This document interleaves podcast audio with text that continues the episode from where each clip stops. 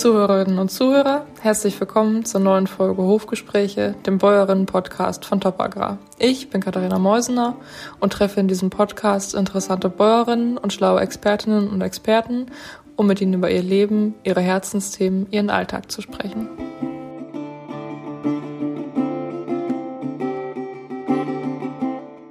Hier ist meine Insel der Glückseligkeit. Das sagt Selina Utz über ihr Forstrevier in Baden-Württemberg. Die 24-jährige Jungförsterin ist deutschlandweit mit Frauen aus dem Forstwesen vernetzt. Sie ist sich sicher, der Wald wird weiblicher. Woher ihre Begeisterung für den Beruf rührt, wie kommunikativ ihr Alltag ist und warum sie lieber ein Tablet statt einen Hut dabei hat, darüber wollen wir heute sprechen.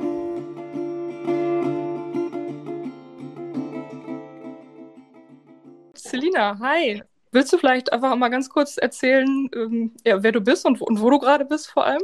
Ja, sehr gerne. Ähm, ja, ich bin die Selina Uhls. Ich bin seit August 2020 Trainee bei der Landesforstverwaltung Baden-Württemberg.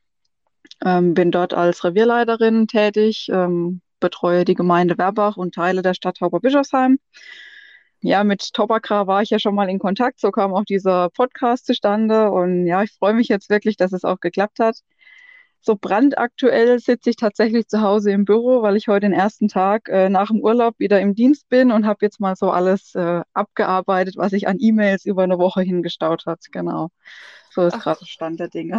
Ja, ja ich, ich kann ja auch ganz kurz äh, zu mir was erzählen, weil äh, heute ja auch äh, der erste Podcast ist, den, den ich hier betreuen ja. darf. Ja bin Katharina Meusener, Top Agrarredakteurin und Celia, wir haben uns schon äh, vor einem Monat ungefähr, glaube ich, war es, ne? Circa, ähm, ja. Ich glaube auch, genau. Haben wir uns schön im Wald getroffen. Das war ganz toll. Da haben wir in so einer schönen Forsthütte da gesessen. Und ähm, genau, ich bin Agrarredakteurin und sitze gerade tatsächlich hier in Münster in meinem Büro. Für mich ist es quasi heute auch der erste Tag, wo ich wieder noch nicht ganz, ganz im, im Büro zurück bin, aber äh, doch teilweise aus dem Homeoffice zurück darf. Was auch echt schön ist, muss ich sagen. Also haben wir beide irgendwie heute einen ersten Tag. so ist es, genau. genau. Sag mal, bist du eigentlich dann ähm, immer im Homeoffice oder hast du auch einen festen Büroplatz irgendwie? Als ich am Job eingestiegen bin, äh, war mein Büro direkt am Forstamt in Tauberbischofsheim. Das ist aber ja teilweise gut und teilweise nicht so gut, weil es halt viel Fahrstrecke bedeutet. Ich musste immer ähm, von zu Hause aus ins Revier, vom Revier dann nach Tauberbischofsheim äh, fahren, ins Büro. Und manchmal sind es eben nur kleine Dinge, die man erledigen muss und dann wegen zwei Minuten immer nach Tauberbischofsheim fahren ist einfach ungünstig. Und daher habe ich seit Dezember ähm, letzten Jahres mein Homeoffice, logischerweise begünstigt durch Corona. Das äh, war das heiße Thema. Aber das wird jetzt so bleiben. Also ich äh, habe mein Büro zu Hause bei mir, weil es einfach arbeitstechnisch und zeiteinteilungstechnisch günstiger ist. Ja, und wie ist es? Also ich, ich glaube, wenn man äh, ein, ein, Gespräch mit einer Försterin beginnt, dann ist es irgendwie äh, doch ganz komisch, dass man als erstes über das Büro spricht. Aber es ist ja eigentlich auch ein großer Teil deiner Arbeit, oder? Also... Es, gehört, es gehört einfach dazu. Also wenn man das mal so beziffern möchte, ich verbringe ungefähr zwei Drittel meiner Arbeitszeit im Wald und das restliche Drittel im Büro. Das schwankt logischerweise jahreszeitlich bedingt und je nachdem, was halt gerade so ansteht. Aber man vergisst es einfach, äh, das, das typische Försterbild ist einfach mit Hut und Hund und Fernglas und Flinte auf dem Rücken durch den Wald marschieren. Ähm, ja, das ist aber nicht so. Man hat auch Waldpädagogikveranstaltungen, die man planen muss. Man hat Öffentlichkeitsarbeit, die man vom Büro aus oft macht. Ähm, das spielt eben alles da rein. Ja, und wenn du äh, nicht mit, mit Hund und Flinte, ich weiß nicht, ob das jetzt das, das wirkliche klassische Bild ist, äh, in dem du in, in, der Realität dann doch auch durch den Wald läufst. Also wie siehst du aus, wenn du, wenn du in den Wald gehst? Was, was hast du dabei? Was, was ist so dein, dein Erscheinungsbild, wenn man dir begegnet?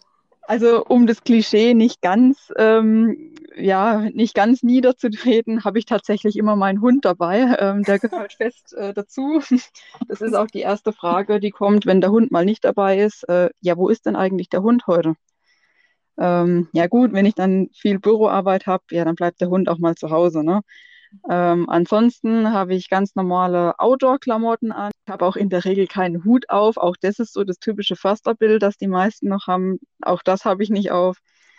Und sonst sieht man mich eben ganz oft entweder mit Tablet oder mit Sprühfarbe, mit irgendwelchen Karten durch den Wald rennen oder mit dem Handy am Ohr. Also das ist ja, wir sind technisch auch sehr vorangeschritten im Wald. Das sind sehr unterschiedliche Bilder, in denen mich man Spannend. Also das, das Tablet ist irgendwie, ähm, also ich, ich, ich habe ja mit dir gesprochen, aber wie ich jetzt unser, unser Gespräch heute vorbereitet habe, habe ich tatsächlich auch nicht direkt das Tablet im, im Hinterkopf gehabt, wenn ich ganz ehrlich bin. Also da sieht man dieses mal. Tablet, äh, dieses Tablet ist eine wahnsinnige Erleichterung für uns gewesen. Wir haben früher immer mit Ausdrucken gearbeitet, mit Kartenausdrucken. Ähm, was sich dahingehend schwierig gestaltet, äh, im Wald sind wir Wind und Wetter ausgesetzt. Wenn es dann mal regnet, dann hat man da so eine halb durchgeweichte Karte in der Hand. Und jetzt, seit wir das Tablet haben, mein Kollege hat das Tablet mal das nie mehr ohne genannt. Man kann nicht mehr ohne dieses Tablet arbeiten. Ja. Ähm, seit wir das haben, ist das natürlich schon angenehm. Es ist GPS verknüpft, man sieht immer den eigenen Standort, kann sich neu einordnen etc. Die Karten sind alle digital dabei. Es ist schon eine wahnsinnige Erleichterung, ja. Das klingt wirklich gut. Kannst du denn auch, ich weiß nicht, zum Beispiel Markierungen setzen? Also wenn du sagst zum Beispiel, ich, ich sehe jetzt hier gerade, da ist ein Baum, der, der muss raus, der hat Käferbefall. Genau, ähm, das funktioniert auch. Das funktioniert äh, besonders gut, wenn die Forstwirte auch ein Tablet haben, beziehungsweise manche haben es auch auf dem Handy, das Programm. Dann kann ich als Förster einen Punkt setzen oder eine Fläche markieren oder alles, was ich halt so machen möchte. Wenn ich das im Tablet äh, markiere, dann sehen das meine Forstwirte auch. Ähm, und man braucht sich also nicht mehr vor Ort treffen. Das ist natürlich auch ziemlich angenehm und erspart auch ziemlich viel Zeit wie wir ja zusammengesessen haben äh, und, und geredet haben, hast du erzählt, dass du, ähm, ja, also dass, dass deine Waldbesitzer oder ja, nicht deine Waldbesitzer, sondern die, die Menschen, de, deren Wald du äh, äh verwaltest, äh, das sind ja über 1000 Leute, die wirklich teilweise kleinste Flächen haben. Wie, ja. wie funktioniert das denn? Eigentlich kann man das ganz einfach sagen, die rufen an. ähm, wer was von mir will, der ruft mich an. Äh, manchmal funktioniert das ganz gut. Wenn ich in Ecken bin, wo ich keinen Empfang habe, funktioniert es halt weniger gut. Dann rufe ich aber eigentlich zurück. Oft ist es auch so, wenn ich beim Bäcker bin, beim Metzger einkaufen oder aus dem Rathaus rausmarschiere oder sonst irgendwas, äh, dass man dann jemanden trifft. Die kommen dann automatisch auf mich zu. Also ja, man kommt immer wieder und in jeglichen Situationen mit den Waldbesitzern ins Gespräch ich meine, der Tag hat 300, äh, das Jahr hat 365 Tage. Das, da würdest du selbst, wenn du zwei am Tag triffst und jeden Tag arbeitest, irgendwie nicht mit allen äh, richtig reden können. Ist das, ja. ich weiß nicht, gibt es da äh, einmal Treffen, die einmal jährlich stattfinden, große, oder ähm, muss man gar nicht so viel miteinander reden? Also, nee, also die Treffen gibt es eigentlich nicht. Die Geschichte ist eigentlich, dass nicht jeder weiß zum einen, dass er Wald besitzt. Viele wissen das, wollen aber im Wald gar nichts machen. Ähm, also mit vielen von den Waldbesitzern habe ich auch gar keinen Kontakt. Ähm, das ist praktisch nur ein Angebot, das wir machen. Hey Leute, ihr habt Wald und wenn ihr wollt, dann kommt doch auf uns zu. Wir ähm, beraten euch, wir betreuen euch, wie ihr eben möchtet. Also das heißt, in meinen Zuständigkeitsbereich fallen zwar so viele Leute, aber ob die Leute dann wirklich alle was machen wollen, das steht auf einem anderen Blatt Papier. Ich meine, es ist ja trotzdem dann deren Besitz und äh, äh, wenn, ich weiß nicht, wenn, also wenn Arbeiten gemacht werden müssen im Wald, hast du dann schon ein Weisungsrecht irgendwie? Also wie funktioniert das? Genau, die ähm, Privatwaldbesitzenden stimmen dann praktisch zu. Da gibt es eine Privatwaldvereinbarung wo sie dann praktisch sagen, okay, ich möchte, dass ihr auf meinem Grundstück die und die Arbeiten macht. Logischerweise kostet es auch was. Äh, heute gibt es so gut wie nichts mehr umsonst. Ähm, mhm. Auch dafür ist diese Vereinbarung da. Die bekommen dann einen geförderten Satz. Das heißt, bei uns ist es so, das Land Baden-Württemberg fördert die Privatwaldbetreuung, ähm, sodass die auch nicht äh, den vollen Stundensatz dann nachher zahlen müssen. Ja, aber das ist ja, eigentlich ist das ja vor allem für die, für die kleinen Waldbesitzer, das, das sind ja auch irgendwie Kosten, wenn, ich weiß nicht, da irgendwelche Baumfellarbeiten äh, unternommen ja. werden müssen oder sowas. Das ist ja genau. durchaus sinnvoll, wenn man das bündelt, wahrscheinlich dann auch, ne? Also genau, oftmals ist es so, oder bei mir im Revier läuft es eigentlich so, wenn ich von der Gemeinde im Gemeindewald einen Hieb mache, wo Privatwald angrenzt, dann schreibe ich die ganzen Privatwaldbesitzenden außenrum an und informiere sie, hey, ich mache auf der Gemarkung äh, habe ich das und das vor und wollt ihr euch nicht anschließen, ich biete es euch an und meldet euch einfach. Und so kommt das Ganze dann eigentlich zustande. Ja, das klingt auch fair, würde ich sagen. Also. Ja. so sehe ich das eigentlich auch, ja.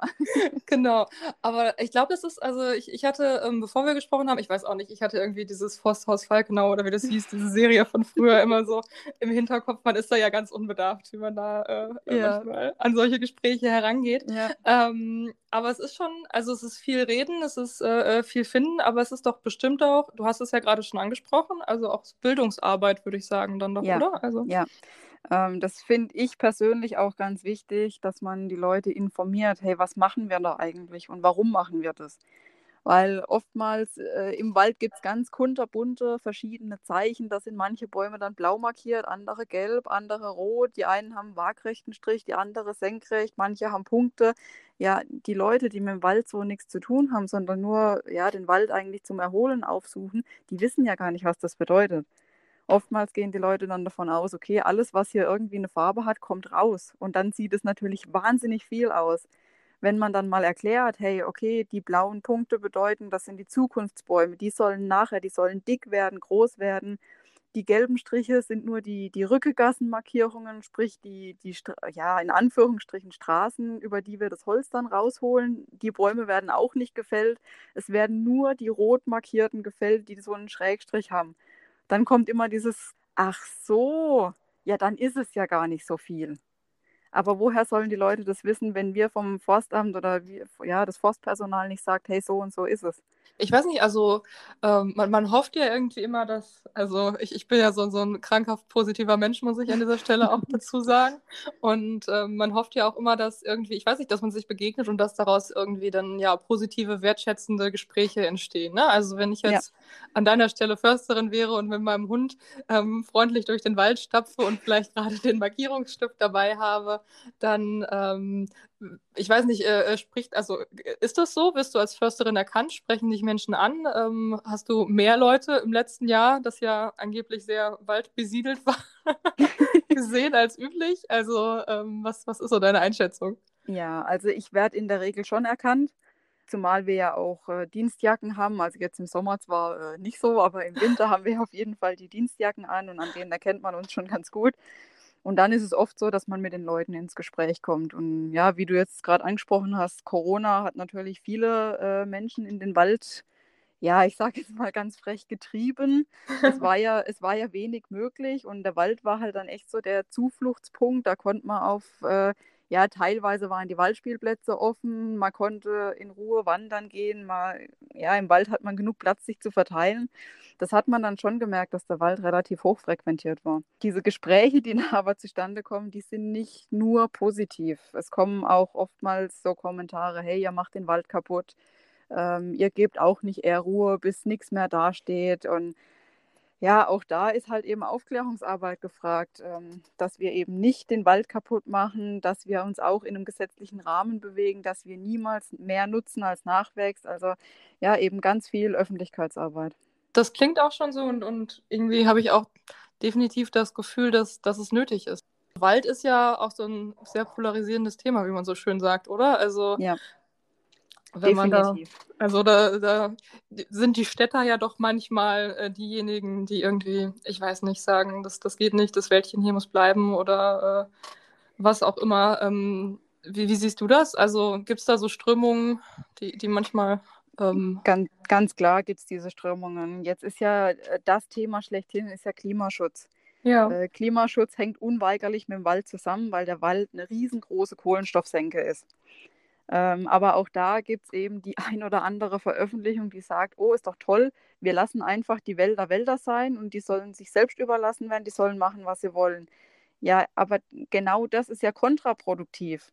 Denn wenn die Bäume zerfallen, setzen sie das Kohlenstoff oder den Kohlenstoff, den sie jahrzehntelang gespeichert haben, wieder frei. Also es ist genau kontraproduktiv für unser Ziel des Klimaschutzes. Es ist auch manchmal so eine, ja, so, so, so, so, so ein Grad zwischen ähm, dem, was, sag mal, Waldbesucher sehen möchten und den ja. perfekt angelegten Wegen, äh, genau. am besten mit, mit reichlich Parkfläche. Genau. Ähm. ja, die Wege sind ein wahnsinnig heißes Thema im Wald. Also das ploppt immer wieder auf in ja, allen möglichen Gemeinderatssitzungen und ab und zu kommen dann mal Leserbriefe in die Zeitung und ja, was habt ihr denn da schon wieder gemacht und der Weg sieht doch aus und da kann man ja gar nicht mehr laufen ja, das ist zwangsläufig so. Wenn wir Holzernte haben, dann sehen die Wege nachher teilweise schlecht aus. Das ist wetterabhängig. Mhm. Ähm, klar, Vorteil ist natürlich, wenn es gefroren ist, aber wann bekommen wir bei uns noch so einen tiefgreifenden Frost? Das haben wir einfach nicht mehr. Wir arbeiten halt mit der Natur, wir müssen es tatsächlich nehmen, wie es ist. Und dann sehen die Wege halt mal aus, aber es ist ja nicht so, wir richten die Wege ja wieder. Ja. Nur auch da heißt dann, ja, wann denn? Ein halbes Jahr später oder was? Ähm, ja, wenn ich den Weg richte, dann investiere ich da Geld. Dann kommt irgendwann in zwei Monaten mein Holz-LKW und fährt mir den Weg wieder kaputt. Das macht keinen Sinn. Also warte ich eben so lange, bis das Holz abgefahren ist, also zumindest der größte Teil. Ein bisschen was bleibt als öfter mal länger liegen. Aber bis, das, bis der größte Teil vom Holz abgefahren ist und dann richten wir die Wege auch wieder so, wie sie vorher waren und dass sie gut begehbar sind. Wie siehst du so, so äh, also es gibt ja Trends im Wald, äh, vom, vom Waldbaden über ähm, das Geocachen, was ja äh, aktuell irgendwie stattfindet. Ich weiß nicht, hast du, gibt es noch Pfadfinder? Ist das noch was, was irgendwie tatsächlich da ist? Ich, oder ist das was so ein bisschen, ich weiß nicht, im Aussterben? Äh, doch, äh, es gibt tatsächlich noch Pfadfindergruppen. Zwar wahrscheinlich lang nicht so ausgeprägt, wie es es mal gegeben hat, aber die ein oder andere Gruppe gibt es doch schon. Ähm, ja, vor kurzem kam bei mir auch die Anfrage, ob eine Pfadfindergruppe bei mir im Revier ein bisschen Holz machen darf für ein Lagerfeuer. Also doch, Pfadfindergruppen gibt es doch noch. Ähm, klar, Geocaching und Waldbaden, das löst das Ganze jetzt ab. Das ist natürlich, hat schon Überhand genommen. Wobei auch das, wir sind eine wahnsinnig ländlich geprägte Region. Ähm, auch das ist bei uns noch in einem gesunden Rahmen, sage ich mal. Ich sage mal, je weiter man Richtung Stadt kommt, desto ausgeprägter findet man das aus, auch. Aber wer weiß, sage niemals nie, vielleicht kommt es auch mal richtig zu uns. Und wie hat sich ähm, das Wetter bei euch in den letzten Wochen? Also wir sprechen jetzt hier ja gerade nach den schweren Unwettern, muss ja. man vielleicht an der Stelle äh, noch dazu sagen. Ähm, hat es euch auch getroffen oder? Ähm, tatsächlich hat es meine Gemeinde auch getroffen. Ja, da kamen an einem Tag äh, so zwischen 100 und 110 Liter in kürzester Zeit runter. Ja. Und das war dann auch zu viel des Guten. Also da stand dann auch die, die örtliche Halle unter Wasser und ja, Keller sind vollgelaufen und aber man hatte das Ganze eigentlich am nächsten Tag wieder im Griff. Also Feuerwehr war vor Ort, die Bauhofmitarbeiter waren vor Ort. Ähm, Im Wald sieht man die Schäden noch, äh, weil es die Wege dann teilweise ausgespült hat. Die müssen mhm. wir jetzt halt auch so Stück für Stück wieder herrichten. Aber im Großen und Ganzen, also ganz so schlimm, wie es jetzt in, in Ahrweiler oder in der Region ist, hat es uns äh, nicht getroffen. Aber es war schon, also die letzten Jahre trocken und dieses Jahr eher nass, oder ist das? Ja, äh, also ja. die letzten Jahre haben wir uns äh, permanent beschwert, dass es zu trocken ist. Ähm, Im Wald, das dürfen wir jetzt nicht mehr machen. Es kam ordentlich Regen, ja. wenn man es mal so ausdrücken will. und sag mal, ähm, wie wir gesprochen haben, ähm, mhm. äh, ich, ich, darf, darf ich dein Alter kurz verraten, Selina? Ja, darfst du. Und zwar kam ich ja äh, so ein bisschen aus zweierlei Gründen quasi auf dich zu sprechen. Zum einen, dass, dass du eine Frau bist, die Försterin bist und äh, auch relativ jung. Du bist ja 24 Jahre alt, richtig? Ja, richtig. Wir haben so ein bisschen ja, geschwatzt darüber, ob, ob der Försterberuf doch der Altherrenberuf ist äh, äh oder ob er es denn eben nicht mehr ist. Und ähm, du hattest ja gesagt, das ändert sich in den nächsten Jahren. Ich weiß nicht, ja. wie, wie begründest du das denn? Ich gehe stark davon aus, dass es sich ändern wird. Ähm, wenn ich jetzt gerade meinen Studienjahrgang betrachte, waren wir fast 50 Prozent ähm, Frauen, die das studiert haben. Klar, ähm, die einen gehen halt eher in Richtung Waldpädagogik, die anderen entscheiden sich um, wollen mit dem Wald dann doch nichts zu tun haben. Also das dünnt sich logischerweise noch aus. Aber wenn man mal vergleicht, so vor zehn Jahren, äh, waren das im Studiengang dann vielleicht fünf bis zehn Prozent Frauen. Also das hat sich schon deutlich ähm, gesteigert. Und äh, die Förster wurden damals einfach in großen Wellen eingestellt und stehen jetzt, oder die meisten stehen jetzt einfach äh, vor der Rente, vor der Pension. Und daher gehe ich mal stark davon aus, dass in Zukunft auch des Öfteren junge Frauen im Wald dann zu finden sind. Das ist ja eigentlich wirklich eine schöne Entwicklung. Also das ist richtig, ja. also ja, man, wird, man wird im Studium dann auch immer drauf getrimmt, ja, ähm, klar, ich habe mir das auch immer vor Augen geführt. Ich komme dann als 24-Jährige raus in den Wald. äh, stehe dann in einer Waldarbeiterrotte, die von mir aus 53, 55 und 58 Jahre alt sind und soll denen frisch vom Studium sagen, was sie zu tun haben. Das ist erstmal ein Bild, hm, da schluckt man dann mal kurz. Aber ähm, ich bin mit offenen Armen echt aufgenommen worden. Ich muss sagen, ich habe auch eine relativ junge äh, Waldarbeiterrotte, das äh, auch noch äh, dazu. Aber ähm, ja, ich bin mit offenen Armen empfangen worden und ich habe nicht das Gefühl, dass ich jetzt durch mein Alter oder durch das, dass ich eine Frau bin, irgendeinen Nachteil habe. Wie war so deine, deine Einarbeitung eigentlich? Als, als, also ist das anders als Frau? Wird man irgendwie anders betrachtet und, ähm, und auch. Nee, eigentlich, eigentlich gar nicht. Also ich war zur Anfangszeit mit meinem Kollegen dann unterwegs, dann wurde mir das Revier gezeigt. Ähm, ja, wo ist Kommunalwald, wo ist Privatwald, wo fängt es überhaupt an und wo hört es auf? Und ähm, ja, das erste Kennenlernen mit meinen Forstwirten äh, war dann eine Verkehrssicherungsmaßnahme entlang des äh, Radwegs ähm, ja, klar, man beschnuppert sich dann erstmal kurz, okay, wer bist du, wer bin ich, dann kommt man ins Gespräch, aber das war total locker. Also ja, und ich bin heilfroh. Also ich habe zwei Waldarbeiterrotten, die einen gehören eben zu Tauberbischofsheim, die andere gehört zu, zu Werbach und Grünbachtal.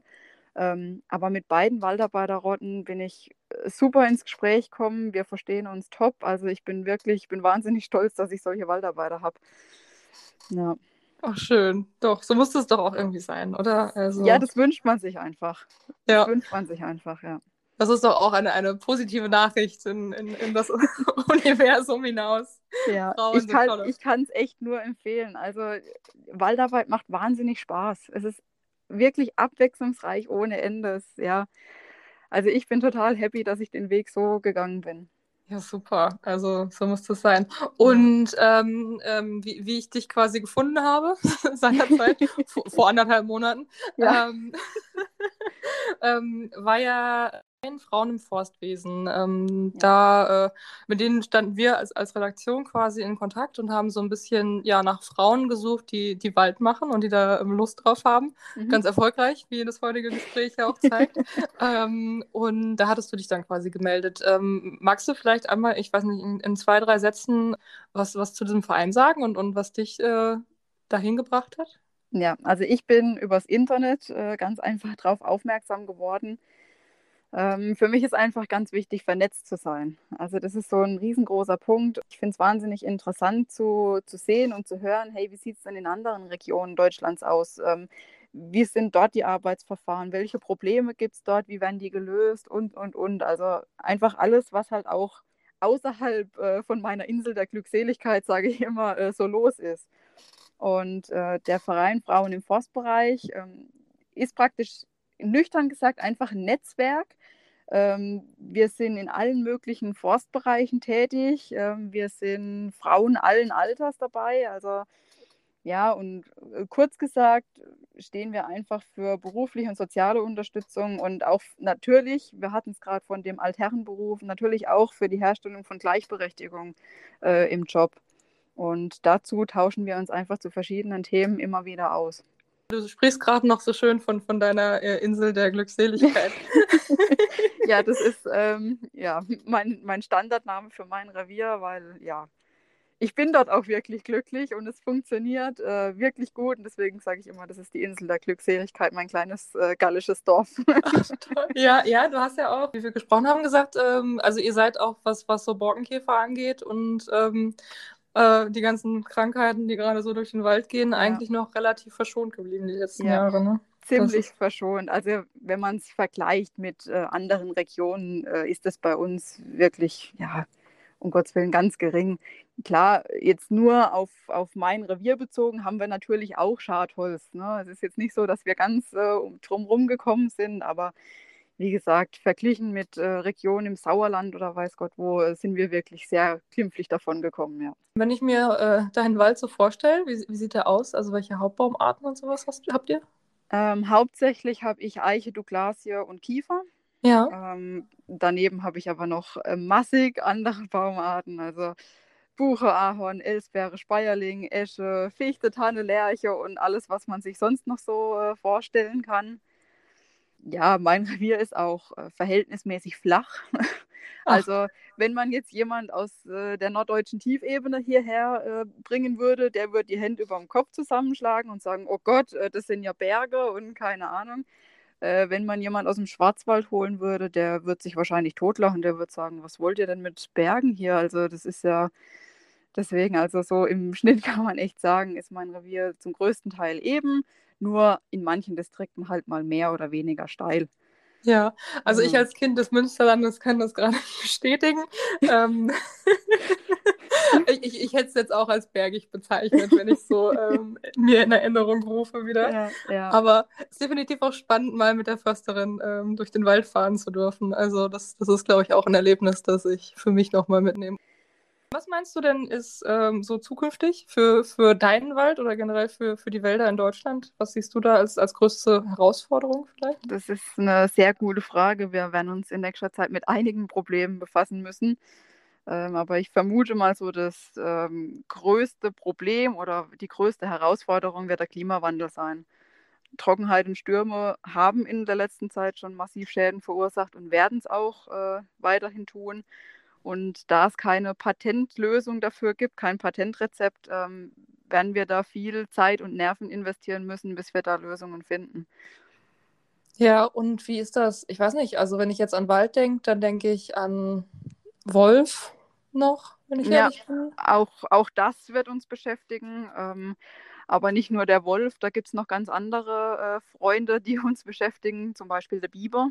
Ähm, Ach, ehrlich? Ja, äh, bei uns, also in meinem Revier, haben wir äh, eine riesig große Biberpopulation, die uns auch immer wieder ähm, mit mehr oder weniger großen Schäden erfreut. ähm, ja, also wie gesagt, Wolf, Biber, auch das wird in Zukunft ein Thema sein. Gibt's, ich weiß nicht, also man, man spricht ja immer so, so viel negativ über Insekten im Wald, also ob es dann der Eichenprozessionsspinner äh, ist oder ob es ähm, der Borkenkäfer ist hm. oder sowas. Ähm, aber gibt es vielleicht auch eine positive Entwicklung im Insektenbereich aus dem Wald, die man mal hervorheben könnte? Naja gut, also wir brauchen uns auf jeden Fall keine Sorgen machen, dass die Arten, die uns die Schäden ähm, anrichten, aussterben. ähm, die Populationen sind auf jeden Fall gesichert. Das ist ja auch schon mal äh, in Anführungsstrichen positiv.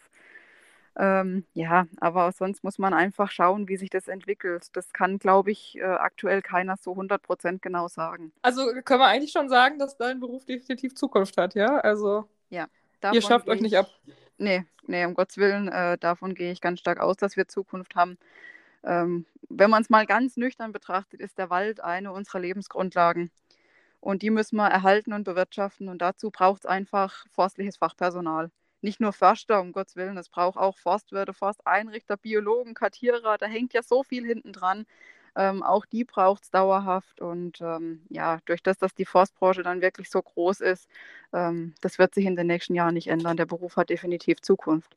Ich finde es schön, wenn ich ehrlich bin. Also, äh, wenn ich, wenn ich so, so daran denke, ich habe, ich kann ja auch aus dem Nähkästchen kurz noch so fast zum Ende unseres Gesprächs plaudern. Ich habe tatsächlich auch mal überlegt, ob ich Försterin werden soll. Und äh, wie ich da mit dir gesessen habe, ist, mein Herz doch auch manchmal ein bisschen höher geschlagen, muss ich ja. ganz ehrlich zugeben. Also, das ist auch Wald hat irgendwie, also ich, ich glaube, entweder man mag den Wald oder man mag den Wald nicht, oder? Ja. Also, also ich sage immer, für mich persönlich ist der Wald das schönste Büro, das man haben kann. Sag mal so zum Abschluss so ein bisschen was zum, zum Träumen und neidisch sein. Hast du, ähm, ich weiß nicht, also gibt es wirklich so einen Lieblingsort, eine Lieblingslichtung, einen, einen, Wanderweg, den du, den du total gerne magst oder einen also Lieblingsbaum, so ein, irgendwas? So einen hundertprozentigen Lieblingsort habe ich jetzt nicht. Ähm, das wäre auch unfair, weil dann würden sich die Gemarkungen da die Köpfe einschlagen. Warum denn da und nicht bei uns? Und wenn ich mich jetzt entscheiden müsste, wo ich ganz gerne bin, ähm, das ist der Bauernwald ähm, bei mir, so nennt sich der Distrikt. Ähm, dort sieht es einfach wahnsinnig, ja, noch ursprünglich aus. Ähm, dicke Bäume, dort geht eine Klinge runter, wo ein Bach durchrauscht. Also das ist einfach noch so richtig, ja, wild romantisch, wenn man so will. Ähm, da bin ich eigentlich ganz gerne, ja. Oh, das klingt wirklich schön. Also, ich war ja, wie wir zusammen waren, sind wir auf dieser Orchideenwiese gewesen. Ne? genau, genau. Im toll. Naturschutzgebiet waren wir da. Das ist natürlich auch ein schöner Platz. Da hat man einen Blick über das ganze Taubertal. Das ist, es gibt so viele schöne Ecken im Wald. Ähm, ja, sich da zu entscheiden, ist wirklich schwierig.